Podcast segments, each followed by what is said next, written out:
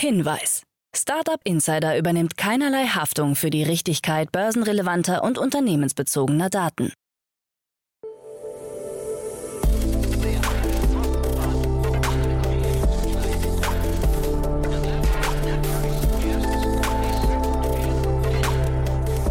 Startup Insider Daily. Morgen Update.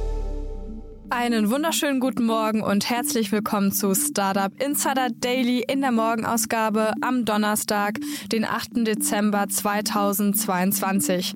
Mein Name ist Nina Waltenhauer und wir starten heute zusammen in den Tag mit folgenden News.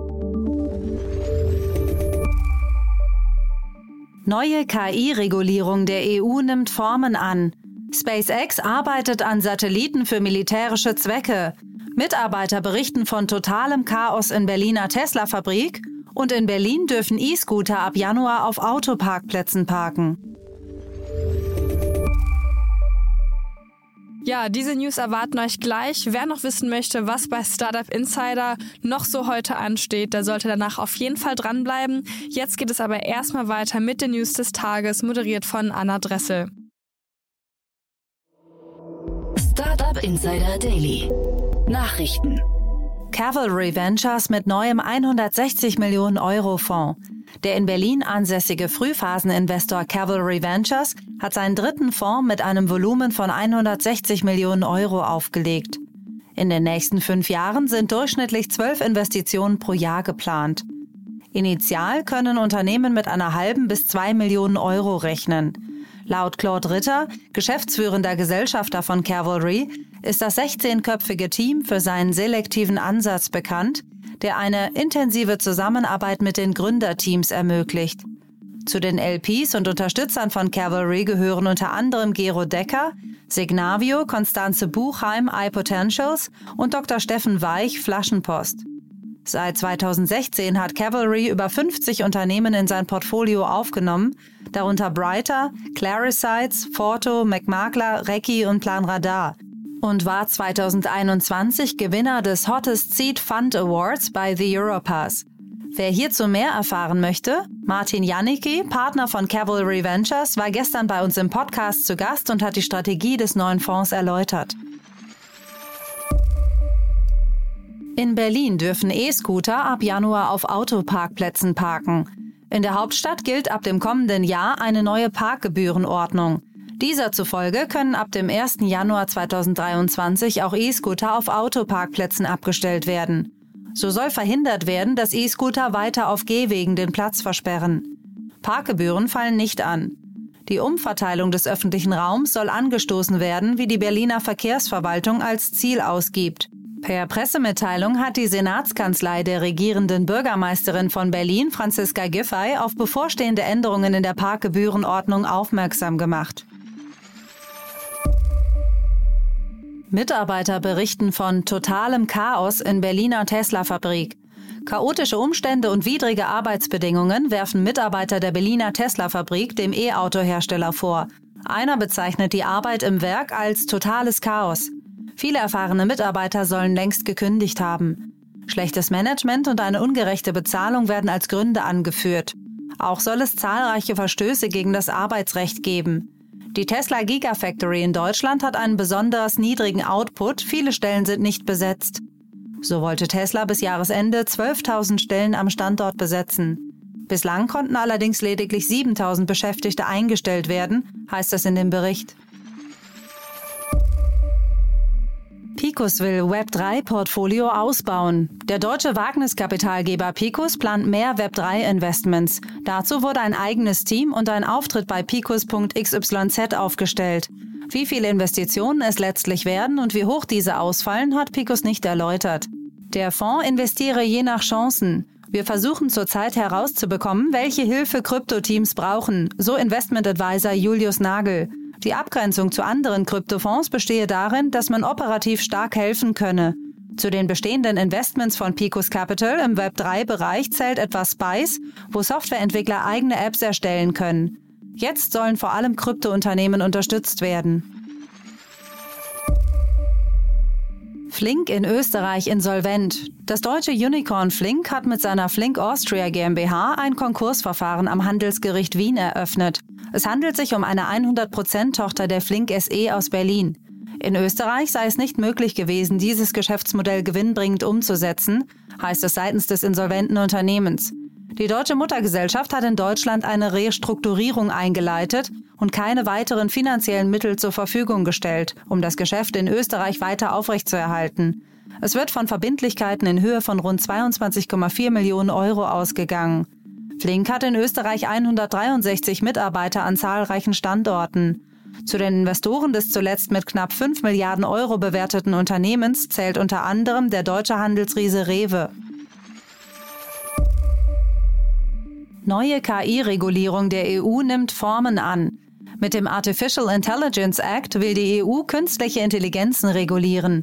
In einem neuen Entwurf ist jetzt unter anderem davon die Rede, dass auch General Purpose KI-Systeme Compliance für Hochrisikosysteme erfüllen müssen, wenn sie als Hochrisikosysteme eingestuft werden. Das würde auch manche KIs betreffen, die für beispielsweise Bild-, Sprach-, Texterkennung, Video- und Audioproduktion Mustererkennung, Fragenbeantwortung oder Übersetzung verwendet werden. Mit KI-Sandboxes soll zudem ein kontrolliertes Umfeld geschaffen werden, wo KI-Systeme entwickelt, getestet und validiert werden können. SpaceX arbeitet an Satelliten für militärische Zwecke. SpaceX hat auf seiner Webseite eine als Starshield bezeichnete Technologie angekündigt. Die Starlink-Satellitentechnologie soll hier dezidiert für militärische Zwecke verwendet werden, um die nationale Sicherheit der USA zu erhöhen.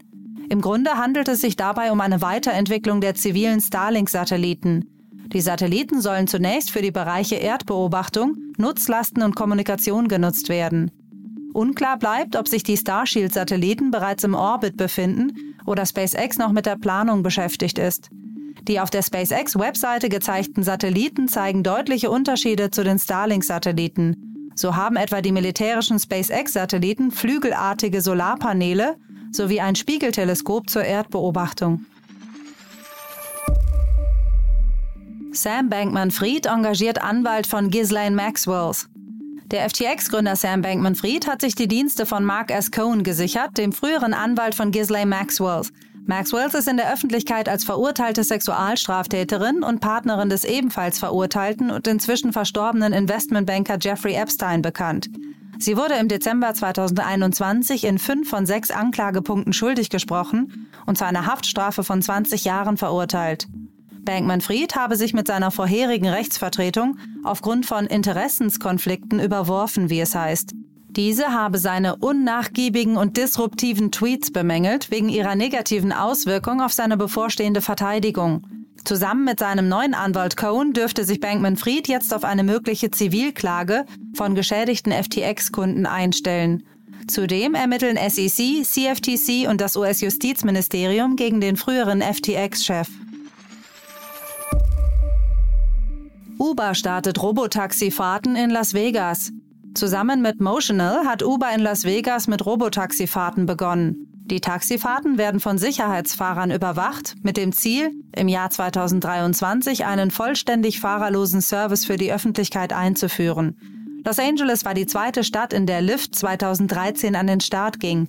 Und es ist nur passend, dass es der zweite AV-Markt sein wird, den wir mit unserem Partner Motional einführen. So Lyft-CEO Logan Green in seiner Erklärung. Verwendet werden umgebaute Hyundai Ioniq 5 als autonome Elektrofahrzeuge.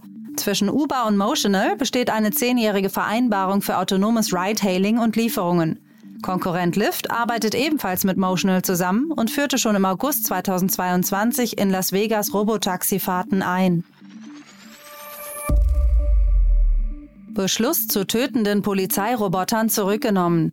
Das zuständige Aufsichtsgremium in San Francisco hat seinen Beschluss zum Einsatz von tötenden Polizeirobotern korrigiert. Die zunächst mehrheitlich für angemessen befundene Formulierung lautete, Roboter werden nur als Option für den Einsatz tödlicher Gewalt verwendet, wenn eine Gefahr für das Leben von Bürgern oder Polizisten imminent ist und Polizeibeamte die Bedrohung nicht mit Hilfe anderer Gewalt- oder Deeskalationsmaßnahmen unter Kontrolle bringen konnten oder wenn sie zu dem Schluss kommen, dass diese Maßnahmen nicht reichen werden, um die Bedrohungslage unter Kontrolle zu bekommen. In einer zweiten Abstimmung über die Richtlinie für die Arbeit des San Francisco Police Departments ist der Vorschlag überraschend zurückgezogen worden. Nun soll er zurück in einen Ausschuss des Boards gehen. Zuvor hatte es Demonstrationen gegen die Richtlinie gegeben. Bürgerrechtsorganisationen wie die Electronic Frontier Foundation hatten das Vorhaben heftig kritisiert.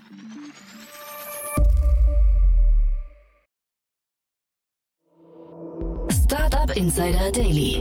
Kurznachrichten. Das Wiener Tech-Startup Orderlion hat den französischen Konkurrenten Suppli übernommen. Mit dem Kauf soll die eigene SAS-Plattform in Frankreich eingeführt und das internationale Wachstum beschleunigt werden. Bestehende Kunden von Suppli werden auf die Plattform von Orderline umgestellt. Im Wettbewerb um die Gunst der Kundschaft im E-Commerce wird eine kurze Lieferzeit immer wichtiger. Dies ist eins der zentralen Ergebnisse einer aktuellen Studie des Beratungsinstituts EHI. Demnach wünscht sich vor allem bei Waren des täglichen Bedarfs jeder dritte Kunde eine möglichst schnelle Belieferung. Das Personalkarussell bei Apple dreht sich weiter. Wie der Bloomberg-Autor Mark Gurman in seinem aktuellen Newsletter berichtet, haben mit John Stoffer, Vice President of Software Engineering, und Laura Legros, langjährige Apple-Mitarbeiterin in der Hardwareentwicklung, zwei weitere, direkt der Geschäftsführung unterstellte Mitarbeiter das Unternehmen verlassen. Microsoft Teams hat eine Community-Funktion für Android und iOS eingeführt und bietet damit fortan eine Alternative zu Facebook-Gruppen.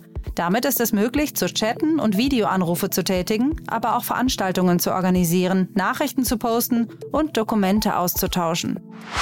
Elon Musk hat seine Entscheidung verteidigt, in der Twitter-Zentrale in San Francisco Schlafzimmer einzurichten. Er wolle einfach Betten für müde Mitarbeiter bereitstellen, so der frisch gebackene Twitter-Eigentümer. Zuvor hatte ein lokaler Radiosender berichtet, dass die städtische Bauaufsichtsbehörde eine Untersuchung in dieser Angelegenheit eingeleitet hat. Das waren die Startup Insider Daily Nachrichten von Donnerstag, dem 8. Dezember 2022. Startup Insider Daily Nachrichten. Die tägliche Auswahl an Neuigkeiten aus der Technologie- und Startup-Szene. Ja, das waren auch schon die Nachrichten des Tages, moderiert von Anna Dressel. Vielen Dank und jetzt zu unserem Tagesprogramm für heute. In der nächsten Folge kommt wie immer die Rubrik Investments und Exits. Dort begrüßen wir heute Peter Specht, Partner bei Creandum. Peter und Jan sprechen heute über die Finanzierungsrunde von O-Strom.